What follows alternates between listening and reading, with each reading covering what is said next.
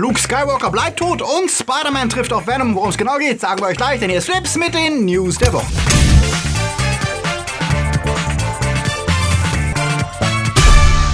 Die Themen der Woche. Endgame kriegt ein neues Ende. Pixar wird beseelt. Toy Story räumt ab. Star Wars Rätsel gelöst. Christen fällen mit Serienhass. Dark bleibt will. Und John Wick als Game. Flips wird im Juni unterstützt von unseren Flips Guardians. Derby, Sepp Kerschbaumer, der Twaslöper, T-Unit CB, Fabio Mattenberger, Konrad Moore, Daniel Schuh, Marc-André Schreiber, Nanoska, Chris D, JFK Faker, Dominik Richter, Silko Pillasch, Pascal André Heimlicher, Akoya, Anja Scholz, Dark System, Alter I und Wir, Onno Dreipolz, Luca Kamens, Toni Barth. Und Stern Tor 1. Ein großer Dank geht auch an unsere Flips Junior Guardians. Vielen Dank für euren Support. Wenn dir unsere News gefallen, drück auf den Abo-Knopf. Und für News unter der Woche folg uns auf Twitter, Facebook oder Instagram. Gerade erst hat Pixar den ersten Trailer für seinen im nächsten März startenden Film Onward präsentiert. Da verkünden sie schon einen weiteren Film, der ebenfalls nächstes Jahr starten soll. Soul wird schon im Juni folgen und entsteht unter der Regie von Pete Doctor, dem Macher hinter Oben und Alles steht Kopf, der seit dem Rauswurf von John Lasseter der Chief Creative Officer bei Pixar ist. Über die Handlung wurde noch wenig verraten, außer dass der Film zwischen New York York und irgendwelchen kosmischen Reichen spielen soll und mit der Beschreibung, hast du dich je gefragt, wo deine Leidenschaft, deine Interessen und deine Träume herkommen? Was macht dich zu dem, der du bist, beworben wird? Das klingt erstmal abstrakt, passt aber zu Doktor, der es mit Alles steht Kopf ja auch schafft, ein surreales Konzept zu nutzen, um unterhaltsam Themen wie Selbstzweifel und Depression zu behandeln. Und während mich Onwards Trailer nicht so ganz überzeugt hat, bin ich auf Soul schon jetzt sehr gespannt. Wie sieht es bei euch aus? Sagt es uns. Apropos Pixar, in den USA stimmt ja diese Woche Toy Story 4 in die Kinos und alles sieht danach aus, dass er ein weiterer Riesenerfolg wird mit geschätzten 135 Millionen am ersten Wochenende. Der Film, der als eine Art Epilog zu Teil 3 funktioniert und zeigt, wie Woody damit umgeht, dass er als Spielzeug nicht mehr relevant ist und durch eine selbstgebastelte Spork-Figur ersetzt wird. Die Kritiken sind wieder einmal überragend mit durchschnittlich 8,5 Punkten und ich fand ihn auch einen weiteren soliden, toll animierten Eintrag in der Reihe, auch wenn er emotional für mich nicht mit Teil 3 mithalten kann. Die deutschen Fans müssen allerdings eh noch warten, denn wie schon bei den letzten Filmen verzögert Disney hier wegen der Sommerferien den Start auf den 15. August. Dann könnt ihr Woodys Schwangesang mit dem furchtbaren deutschen Titel Alles hört auf kein Kommando im Kino schauen. Freut ihr euch drauf? Sagt's uns. Star Wars wird Ende des Jahres im Kino sein vorerst letztes Halali erleben und wie uns Kathleen Kennedy versichert, ist Episode 9 das Ende der Skywalker-Saga, ehe die Reihe dann eine dreijährige Kinopause einlegt. Und wenn wir dem AP-Interview mit Mark Hamill glauben, dann ist auch er froh, wenn es für ihn vorbei ist. Dort sagt er auf die Frage, ob The Rise of Skywalker sein letzter Auftritt als Luke sei, na, das will ich hoffen. Und auf Nachfrage, warum meint er, meine Figur ist ja eigentlich in Episode 8 zu ihrem Abschluss gekommen, aber dank der Star Wars Mythologie können Jedi ja nach ihrem Tod nochmal eine Zugabe als Force Ghost geben. Womit das Rätsel und die große Diskussion also auch geklärt wäre, denn seit Episode 8 diskutieren Fans ja, ob Luke Skywalker als Machtgeist zurückkommen würde oder ob er vielleicht doch gar nicht gestorben ist, sondern sich nur irgendwie teleportiert habe. Oder ob Hamills Auftritt als Luke in Rückblenden spiele, die zeigen, was damals während Kylo Rens Ausbildung noch alles passiert ist. Ganz ausgeschlossen werden kann das auch nicht, aber sicher ist jetzt wohl, wir werden Luke vor allem als Machtgeist sehen und tippen mal drauf, dass er Ray Rat geben wird, ähnlich wie Obi-Wan das für ihn einst tat. Ob das allerdings wirklich das letzte Mal sein wird, dass Luke in Star Wars auftaucht, nun, das dürfte vor allem von einer Sache abhängen, wie erfolgreich wird Episode 9 und wie gut ist das Feedback der Fans. Denn wenn Geld im Raum steht, dann dürfte es ziemlich sicher sein, dass wir Luke früher oder später in irgendeiner Form nochmal zu Gesicht bekommen und sei es als digital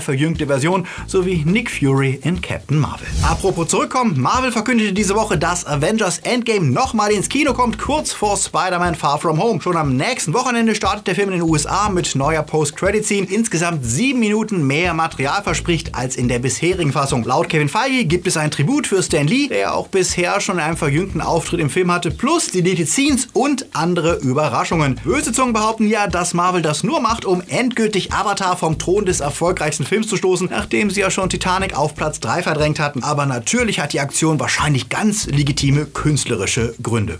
Ob diese Version auch in Deutschland kommt, ist derzeit noch nicht klar. Im ähnlichen Fall des Umschnitts von Deadpool 2 als jugendfreie Version in den USA zu Weihnachten im Kino lief, wurde ja darauf verzichtet und die Fassung erschien nur für Home Entertainment in Deutschland. Es kann also sein, dass ihr euch bis zum Blu-ray-Release gedulden müsst. Ein paar mehr Besucher könnte der Film hierzulande ja schon noch gebrauchen, denn er hat es erst vor wenigen Tagen geschafft, die 5 Millionen Zuschauermarke zu packen. Damit ist er zwar der erfolgreichste Film des Jahres, was aber nicht so viel heißen will, denn die Deutschen gingen dieses Jahr so selten wie nie ins Kino, was den Trend Trend aus dem letzten Jahr fortsetzt, eine FFA-Studie zeigte, die 2018 als miesestes Kinojahr seit 1992 bezeichnete. 5 Millionen Zuschauer, das klingt viel, aber Star Wars Episode 7 hatte 9,2 Millionen und selbst deutsche Produktionen wie You Goethe 1 und 2 und Honig im Kopf lockten rund 7,5 Millionen Zuschauer ins Kino. Dafür fehlt Endgame noch sehr, sehr, sehr viele Besucher. Spider-Man A New Universe bzw. Into the Spider-Verse war ja einer der besten Animationsfilme der letzten 10 Jahre und vielleicht sogar der beste Spider-Man-Film, den es bisher gab. Eigentlich scheint es also sicher, dass der Oscar-Preis gekrönte Film ein Sequel bekommt. Das bestätigte auch Sony-Chefin Amy Pascal im Interview mit IO9. Wir arbeiten recht hart an einer Fortsetzung. Ihr könnt mit einem neuen Film rechnen. Okay, also alles klar. Eigentlich sollte es das sein, aber unklar ist, ob es sich um ein direktes Sequel mit Miles Morales handelt oder vielleicht doch das angedachte Spin-off mit Spider-Gwen. Und was bitte hat der Tweet von Peter Ramsey, einem der drei Regisseure, zu bedeuten, der den IO9 berichtet, dass ein Sequel bestätigt sei mit Warte mal, ist es das echt? kommentierte. Klingt, als wäre die interne Kommunikation bei Sony nicht so deutlich, wie man meinen könnte. Oder sollte ausgerechnet einer der Regisseure nichts davon wissen, wie es weitergeht? Es wäre nicht das erste Mal, dass Pascal begeistert über etwas redet, das in Wahrheit noch nicht endgültig geklärt ist. Und deswegen wird es vermutlich noch etwas länger dauern, bis wir uns wieder into the Spider-Verse schwingen können. Apropos unklare Kommunikation. Kommt Venom ins MCU? Wird Spider-Man bei Venom auftreten? Diese Frage beschäftigt Fans, seit Sony den köpfefressenden Symbionten letztes Jahr erfolgreich ins Kino brachte. Denn auch wenn er bei der Kritik durchfiel, war der Film ein Kassenerfolg und dürfte zweifellos dafür sorgen, dass wir Tom Hardy als Eddie Brock wiedersehen. Doch wie bekannt ist die rechte Lage ja verzwickt und dass wir Spidey im MCU sehen, obwohl Sony alle Rechte an der Figur hat, ist ja nur dank eines begrenzten Vertrages mit den Marvel Studios möglich. Passend zum nahen Start von Far From Home fragte jetzt ein Kollege von CinemaBlend bei Feige nach, wie es denn mit Venom und Spidey aussieht. Bisher hatte dieser den Charakter ja ausgeschlossen, da Venom nicht zum kinderfreundlichen MCU passt. Und auch jetzt war die Antwort alles andere als enthusiastisch. Er halte es für wahrscheinlich, dass Spider-Man in zukünftigen Venom-Filmen auftritt, da die Rechte für beide Figuren bei Sony liegen und Sony das gerne möchte, aber das wäre ihre Entscheidung. Begeisterung sieht anders aus und wie es klingt, sieht er das als etwas, das vom MCU abgetrennt passiert. Schon früher hatte er auf Vorstöße von Amy Pascal in diese Richtung ja sehr ablehnend reagiert und es ist verständlich. Feige ist ein Control-Freak und der Erfolg des MCU ist langfristiger Planung ihrer Filme geschuldet. Diese Kontrolle müssten sie aufgeben, wenn Sony eigene Stories mit Spider-Man und dessen Gegner entwickelt, die aber trotzdem Teil des MCU wären. Feige hat ja nicht mal die hauseigenen Serienproduktionen wie Agents of S.H.I.E.L.D. oder Daredevil wirklich zum Teil des MCU werden lassen. Da scheint es unwahrscheinlich, dass er sich von Sony dort langfristig reinfuschen lässt. Was bedeutet, es könnte sein, dass wir vielleicht einen ganz neuen Spider-Man in einem kommenden Venom-Film sehen oder mega verwirrend, wir sehen Tom Holland in einem Venom-Film, der aber nicht als Teil des MCU gilt oder die schlimmste Variante, Sony und Marvel gehen wieder völlig getrennte Wege und Spider-Man verschwindet wieder aus dem MCU. Was natürlich sehr dumm wäre und unwahrscheinlich ist und beiden Studios schaden würde. Dennoch beweist Feiges Kommentar, es bleibt schwierig und Spideys Zukunft ist alles andere als sicher. Was wollt ihr? Wollt ihr getrennte Spider-Mans? Wollt ihr ihn ins MCU integrieren oder was wäre eure liebste Lösung? Sagt es uns. Serien. Star Wars ist wohl das Universum, das dafür bekannt ist, dass wirklich jede Nebenfigur mittlerweile ihre eigene Fangemeinde hat. Zumindest aus der Originaltrilogie. Das betrifft selbst die Figuren, die für Sekunden im Bild sind, wie Bill Rowe Hood, der in das Imperium schlägt zurück, kurz mit einem Behälter wegrennt.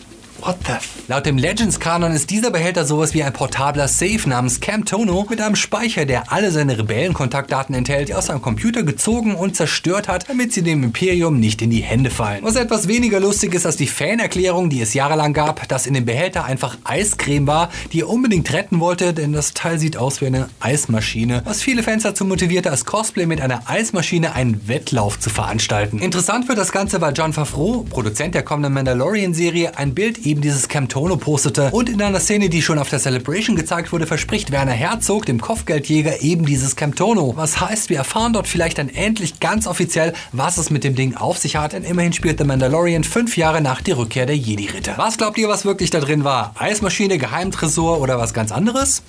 Da unten schreiben. Good Omens hat ja zu Recht für viel Furore gesorgt und auch wir sind ja Fans der Serie um Engel, Dämonen und wie man die Apokalypse verhindert. Doch die Begeisterung teilen nicht alle. 20.000 religiöse Fanatiker der US Foundation for a Christian Civilization unterschrieben eine Petition, die Netflix aufforderte, die Serie abzusetzen, denn sie würde Satanismus verharmlosen und Gott verhöhnen. Was gleich auf mehreren Ebenen lustig ist, denn zum einen ist die Serie eine Buchverfilmung und hat ein fixes Ende. Es sind also eh keine weiteren Staffeln geplant. Wichtiger ist allerdings, Die Serie ist von der BBC und Amazon Studios produziert worden und nicht von Netflix, was darauf schließen lässt, dass die Leute, die die Petition gestartet haben und die Unterschreiber sie vermutlich nicht mal gesehen haben. Was Tradition hat bei religiösen Fanatikern. Auch diejenigen, die damals gegen das Leben des Brian und die letzte Versuchung Christi protestierten, hatten die Filme nie gesehen. Neil Gaiman, der die Show auch produziert hat, nahm es mit Humor. Das kann man sich nicht ausdenken. Göttlich. Und auch Netflix hatte seinen Spaß. Der britische Twitter von ihnen schrieb, okay, wir versprechen, wir drehen keine Folgen mehr. Und Amazons Twitter stimmte ein. Okay, wir setzen Stranger Things ab, wenn ihr Good Omens absägt. Die Urheber der Petition haben den Fehler inzwischen korrigiert und versprechen ihren Protest natürlich an Amazon zu liefern. Himmel hilf. Dark ist seit Freitag zurück bei Netflix und spinnt die überkomplizierte Zeitreisestory, die zuletzt mit einem Cliffhanger endete, genauso weiter, wie sie begann. Und während wir bei der überaus unterhaltsamen Zusammenfassung von Stranger Things nicht nur darüber staunen können, wie groß die Darsteller geworden sind, sondern auch erfolgreich unser Gedächtnis auffrischen können, was in Staffel 1 und 2 nochmal passiert ist, lässt uns die Zusammenfassung von Dark, die Netflix anbietet, eher verwirrter zurück. Und die Serie selbst verschwurbelt sich erneut mit Dutzenden Figuren, die sich mit grimmiger Miene durch viele Dialoge mit vielen dramatischen Pausen kämpfen. Wieder spielt alles in mehreren Zeitebenen und irgendwie geht es immer noch darum, die Zeitschlafen zu beenden und nebenbei Familienprobleme zu klären und die Apokalypse zu verhindern. Optisch ist das Ganze wieder einmal sehr edel umgesetzt und Fans von Staffel 1 kommen garantiert wieder auf ihre Kosten. Mir bleibt es insgesamt oft zu hölzern gespielt und die Dialoge wirken weiterhin, als wollten die Macher ganz doll zeigen, wie deep die Serie ist. Was es auf Dauer etwas anstrengend macht, sich für die Figuren zu interessieren, die alle immer irgendwie reinschauen, als hätten sie gerade einen Nierenstein ausgepinkelt. Ich bleib dann doch lieber bei How to Sell Drugs Online Fast. Was haltet ihr von Dark? Gefällt sie euch? Oder was ist eure liebste Netflix-Serie aus Deutschland? Sagt es uns da unten. Letzte Woche flashte Keanu Reeves alle Gamer, als er auf der E3 auftrat, um Cyberpunk 2077 zu promoten. Etwas unterging dabei, dass er in seiner bekanntesten Rolle nach Neo, nämlich als John Wick, ebenfalls spielbar ist. In John Wick Von den Machern von Thomas Was Alone schlüpft ihr in die Geisteswelt des Dauerassassinen Wick. Das Ganze wirkt wie ein Mix aus Super Hot und Transistor und lässt euch nachvollziehen, wie Wick es schafft, in Sekundenbruchteilen die Moves seiner Gegner zu antizipieren und abzuwehren. In sowas ähnlichem wie isometrischer Sicht steuert ihr Wick und müsst strategische Entscheidungen treffen mit begrenztem Zeitreservoir, festlegen, wie ihr auf die Gegner reagiert. Erst wenn die Zeit weiterläuft, seht ihr, ob die Aktion so funktioniert wie geplant. Das klingt wie ein cooles Prinzip und als großer Fan von Superhot bin ich auf diesen Twist sehr gespannt. Und zukünftig seht ihr die Filme dann wahrscheinlich auch mit ganz anderen Augen. Und da wir immer noch im Pride Month sind und sich ja alle möglichen Firmen bemühen zu zeigen, wie queer-friendly sie sind, auch Steam setzt ein kleines Zeichen und erlaubt ab sofort den Hashtag LGBTQ für Games. Das heißt, wer gezielt Spiele sucht, in denen queere Themen und Figuren eine Rolle spielen, der kann jetzt im Steam Store danach filtern. Die Frage ist, ob Studios das dann auch wirklich einsetzen werden und etwa Games wie Last of Us oder das Sequel darüber auffindbar sind oder ob hauptsächlich Indie-Entwickler den Tag benutzen. Bisher findet man ca. 100 Games, wie Polygon berichtet. Durchaus spannend, denn wie kürzlich die Ausstellung Rainbow Arcade in Berlin bewies, haben queere Themen ja eine lange Gaming-Geschichte, die sich seit den 80ern zurückverfolgen lässt, wenn auch größtenteils abseits des Mainstream. Wir sind mal gespannt, wie es damit weitergeht und in diesem Sinne, Happy Pride. Diese Woche wird es wieder kuschelig in den Starts der Woche.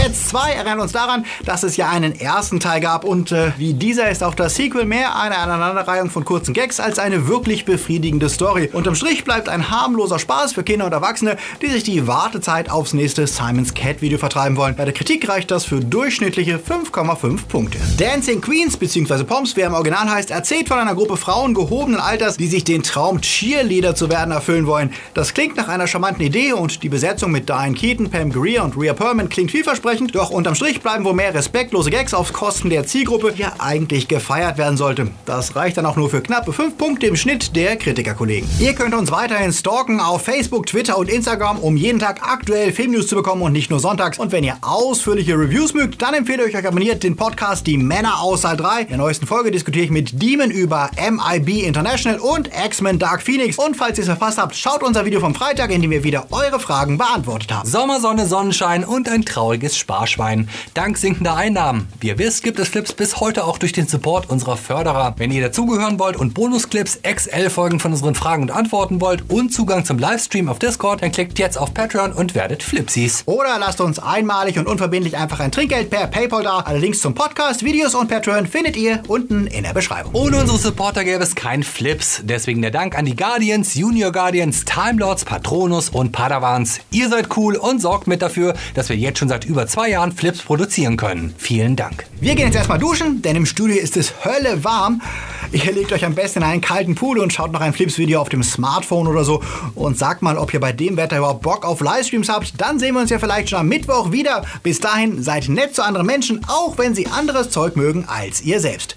Genau, außer es sind Nazis, dann kotzt ihnen auf die Schuhe. Bis, Bis zum nächsten Mal. Mal. Läuft.